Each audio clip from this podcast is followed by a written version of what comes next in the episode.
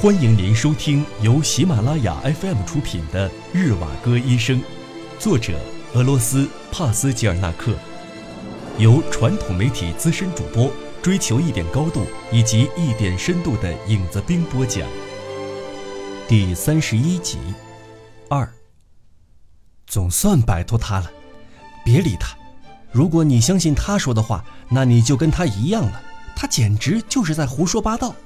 有人在的时候，他就装成傻傻的样子，背后心里不知道有多少怨恨，都不知道自己到底要对付谁，就在这儿博取同情。哎，依我看，你说的话有点过分了。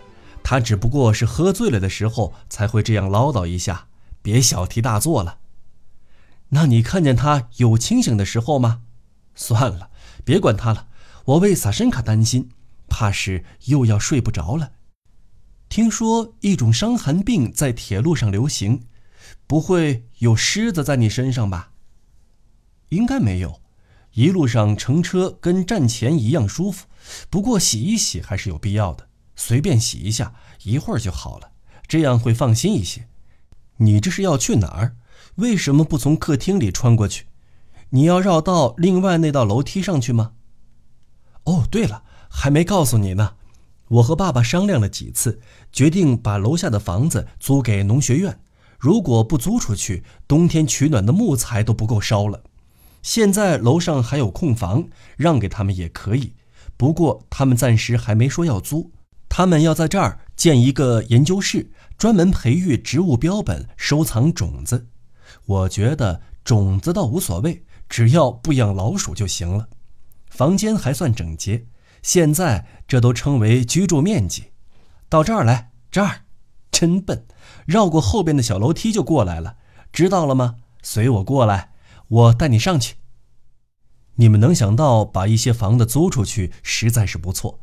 我上班的那个医院也是租在有钱人家的房子里，上下两层的房间加起来多得出奇，还有一些香木地板，木桶里的棕榈像一个个幽灵。晚上睡在病床上看那些枝叶的话，连做梦都会被吓醒的。不过，虽然那些伤员久经战火，但都是一些神经受过伤的。到最后，这些树被搬了出去。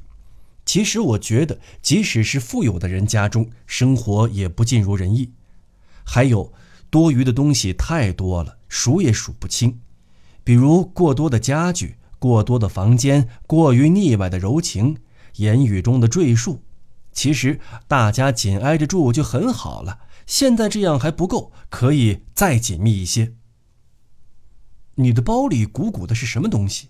鸭嘴，是个鸭头。太好了，从哪儿弄来的野鸭子？这年头，它可算是一个宝贝，真是不可思议。说来话长，在火车上人家送的，具体的以后再告诉你吧。你觉得怎么样？先放到厨房去，那是肯定的。我马上就让牛傻去拔毛开膛。有消息说，到了冬天情况会更糟，挨饿受冻是免不了的。是的，大家都这样传。刚才我盯着车窗外发呆的时候，还在想：难道还有比家庭美满、工作顺心更值得珍惜的吗？此外，其他的东西都是我们无法掌控的。说真的，多数人都面临着这样或那样的困境，有的想逃往南方的高加索，走得远远的。可这样做不是我们的方式。我们时刻谨记着，一个男人要能屈能伸，要和家乡同生死共命运。不过你们就另当别论了。我真切的希望能保护你们，不让你们受到灾难的侵袭，把你们送到更加安全的地方，像芬兰这样的地方。应该会好一些，不过恐怕连楼上也到不了。要是我们再站在楼梯上半个钟头的话，等一下，我还有一件事要跟你说。我想说什么来着？突然间我就给忘了啊！尼古拉·尼古拉耶维奇回来了。你说的是哪一个尼古拉·尼古拉耶维奇？舅舅？怎么可能？托尼呀，他怎么会来这儿？是呀，这是真的。他绕道去了伦敦和芬兰，然后从瑞士回来的。托尼呀，别开玩笑了，他在哪儿？你们见面了吗？现在能找到他吗？马上。别心急，他说后天就会回来。现在他住在城外一个熟人的别墅里。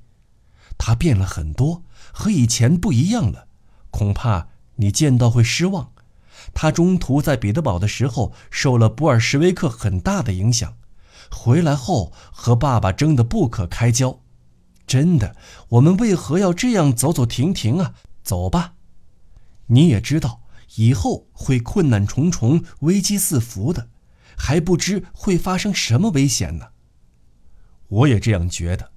算了吧，我们可是韧性十足的，一定不会弄得通通完蛋的。了解一下别人的情况怎样吧。他们说到时候木柴、水电都没有了，货币要废除，运输也要中断。哎，走吧，我们怎么又停住了？我告诉你，大家都说有一个作坊制作的铁炉子特别好，在阿尔巴特街，煮饭只用报纸点火就可以了。我知道地址在哪儿，我们应该先买一个吧。趁着还没被抢购一空，对，托尼呀，肯定要买。你太精明了。可是舅舅呢？舅舅怎么办？你出出主意，我不知道该怎么办才好。我倒是有个想法，我们楼上还可以腾出一间房来，我们和爸爸、萨申卡还有妞莎可以搬去另一边的两间或者三间住房，这几间一定要是连着的。这幢房子里其他的房间我们就不住了，正好临街的那边和我们这几间隔开了。再在房子中间架上那种铁炉子，安一个可以从气窗伸出去的烟囱，这样就可以在这个暖和的屋子里烧水、洗衣、煮饭、会客。上帝保佑，这样我们应该能熬过这个冬天了。也只能这样了，肯定能熬过去的，不用担心。你的点子还真不错，实在太棒了。这样吧，为了庆祝你想到这么好的计划，拿那只鸭子烧一烧，也请舅舅一起来庆祝我们的乔迁之喜吧。太好了，格尔东在那个什么实验室里可以弄到酒精，我让他弄一点你过来看，你觉得这间行吗？房间是我挑的，先把皮箱放下，去楼下把网篮拿过来。除去舅舅与格尔东之外，还有杜杜洛夫跟舒拉史莱辛格也要请来，没意见吧？到洗脸间去给自己喷点消毒水，还没忘记那儿的位置吧？我先去瞧瞧萨申卡，叫妞莎下楼去。我弄好了就来叫你。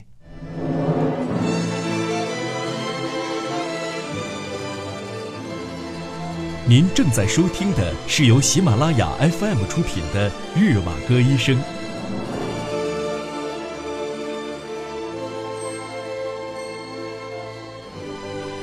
三，来到莫斯科，他最关心的，对他来说最重要的就是他的儿子尤里安德烈耶维奇。刚应征入伍，萨申卡就出生了。他又怎么能了解这个孩子呢？那一天，他接到动员令，快要出发之前到医院去，打算与托尼娅见面。碰巧赶上给婴儿哺乳，他就没有被允许进去。他在走廊那里等着，这时候十几个新生婴儿的啼哭声从那一排产科病房尽头直拐过去的婴儿室的走廊上传来，响亮的哭声连成一片。看护怕襁褓里的婴儿着凉，匆忙地把两只胳膊肘下面夹着的一对婴儿送到父母那里去喂奶，好像夹着从外面买来的两大包东西似的。这些小家伙们几乎都是用同一个调子大声哭着，任何情感成分都不含，似乎是在执行一项上天赋予的使命。不过，有一个哭声在这齐唱当中与众不同，这种哇哇声也是一样，让人觉得没有丝毫的痛苦，不过似乎是故意不大高兴，而是声音低沉下来。带点生气的意味，而不是出于本能。尤里安德烈耶维奇决定用自己岳父的名字亚历山大给儿子取名来纪念岳父。毫无缘由的，在那个时候，他就觉得儿子的哭声就预示着儿子的性格和命运。冥冥之中，仿佛亚历山大这几个字早已伴随着哭声印刻在了儿子的生命中。后来，尤里安德烈耶维奇知道。那确实是萨申卡在哭，他没有猜错，这个哭声就是他对儿子最初的理解。之后，尤里安德烈耶维奇在前线收到通尼亚给他寄的信，里面有儿子的照片，照片上一个惹人喜爱的活泼胖小子，抬着大头，撅起小嘴，两腿岔开，半蹲着站在摊开的被子上。两只胳膊还举过头，好像是在模仿跳盘腿舞的动作。照片上，他刚满一周岁，才学会走路，现在都满两岁了，应该会说话了。尤里安德烈耶维奇把地板上的皮箱拿起来，将皮扣带松开，把皮箱里的东西清理出来，放到窗前的牌桌上。以前这间屋子是用来干什么的呢？医生早已不记得了。看样子是托尼亚重新整理过的，旧家具都被搬走了，不然就是把墙重新粉刷过了。医生把箱子打开，找一找刮胡子的东西在不在里面。窗口正对着的一座教堂钟楼，一轮皎洁的圆月。高悬在钟楼两根柱子当中。箱内的衣服、书和洗漱用具都被月光镀上了一层银色。突然，整个房间变得与众不同起来。这时，医生认出了他。这腾出来的房子是已故的安娜·伊万诺夫娜放坏了的桌椅和用不着的杂物的储藏室。还有他家的族谱资料，那些大木箱是装反季节用品的。他还在世的时候，这里面的杂物多得几乎堆满了整个房间。平时是不会让人随便过来的，只是每逢节日聚会，亲戚们的孩子来家里做客，才会把这个房间打开。他们会在楼上到处跑来跑去，玩捉强盗的游戏。那时候，孩子们会用木炭涂到脸上，藏在这个房间的桌子下面。医生站在这儿，回忆过去的这些事情，然后下楼去前厅取网篮。在楼下的厨房里，蹲在灶前的是妞莎，一个害羞的姑娘，正在那儿拔鸭毛，底下摊开一张报纸。注意到尤里安德烈耶维奇来了，牛莎的脸一下子就变得绯红。她麻利地起来，一面弹着围裙上的鸭毛，一面就要去接他提的网篮。不过他的好意，医生心领了。他说不重，可以提得动。当他走进安娜伊万诺夫娜以前当储藏室的那间房子。妻子就在隔壁的或者后面几间房子里面叫他过来，尤拉。于是他朝萨申卡的房间走去。当年他和通尼亚的书房改成了现在的这间婴儿房。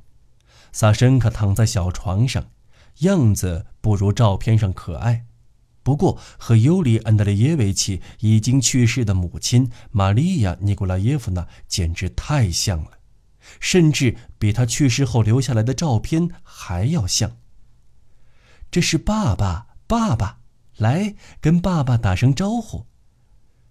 为了让做父亲的可以抱抱孩子，安东尼亚·亚历山大洛夫娜一边说，一边把小床上的栏杆放下。这个满脸胡须的陌生男人走到萨申卡面前。可能是陌生的面孔惊吓和烦扰了他。当这个陌生的胡子男人弯下腰准备抱抱他的时候，他立刻站起来，紧紧拽住妈妈的衣襟，恶狠狠地给了他一巴掌。也许是萨申卡被自己这勇敢的行为惊住了，立刻扑到母亲怀里，把脸埋到他的衣服里。他又急又气，放声大哭：“哦哦，萨申卡，不能这样！”安东尼娅·亚历山德罗夫娜轻声地责怪他：“爸爸会觉得萨申卡不乖的。来，让我们看看到底乖不乖。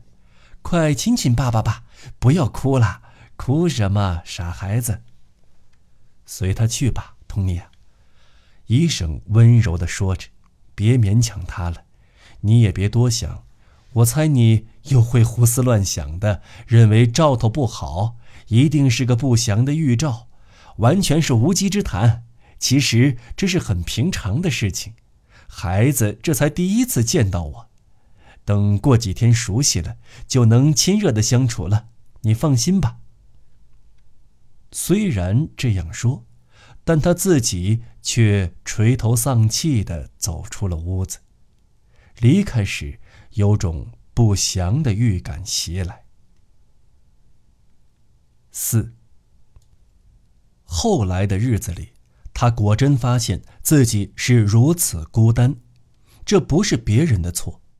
显然，他享受着孤独，也就真的变得愈加孤独起来。朋友们一个个都异常消沉，每一个人好像都没有了自己的特色，没有了思想，也没有了见解一样。在印象中，这些人的形象本应该鲜活得多，这样看来是从前高估了他们。只要有钱人靠剥削穷人而寻欢作乐，在情理上还过得去。那么，多数人受苦而少数人享乐的权利，自然而然就成为了富人的面子和身份，被认为是天经地义的真理了。不过，这一切终将会黯然失色。当底层的人不再反抗拥有特权的上层，人们会毫不吝啬地丢掉独立思考的能力，好似从不曾有过一样。现在，和尤里·安德烈耶维奇还可以谈得来的，只有那些沉默内敛、不会高谈阔论的人，以及妻子、岳父和很少的几个同事，几位谦逊的朴实劳动者。在他们回来后的第二或者第三天，已经事先准备好的晚会如期举行。他们为晚会准备了野鸭和酒。晚宴举行前，他已经私下见过了所有被邀请的人，所以晚会上的会面，他们都不是第一次。在挨饿的时期，珍贵且稀有的奢侈品——这只肥鸭，因为没有足够搭配的面包，使这道佳肴变得不够丰盛，甚至。让人心生懊恼。格尔董带来了药房用的那种毛玻璃塞封住的酒精瓶，在当时，投机小贩最喜欢交易的东西就是酒。安东尼娅·亚历山德罗夫娜紧握着瓶子，按需要加水进去，然后将它分成几份，随心情的好坏调制。有时候酒性过烈。有时候又太淡。原来，这种通过酒性的变化而使人醉意不断变化的酒，效果竟比烈酒和稳定度数的酒酒劲儿厉害得多。这也让人有的受了。这种和现有的条件无法融合的聚会，是最让人伤感的。无法想象，此时此刻巷子对面那些房里的人也能像他们一样吃饱喝足。悄无声息、阴暗寂寞、饥肠辘辘的莫斯科正在窗外展示着。城里的商店空空如也，野鸭、伏特加，类似这样的东西，想也不敢想。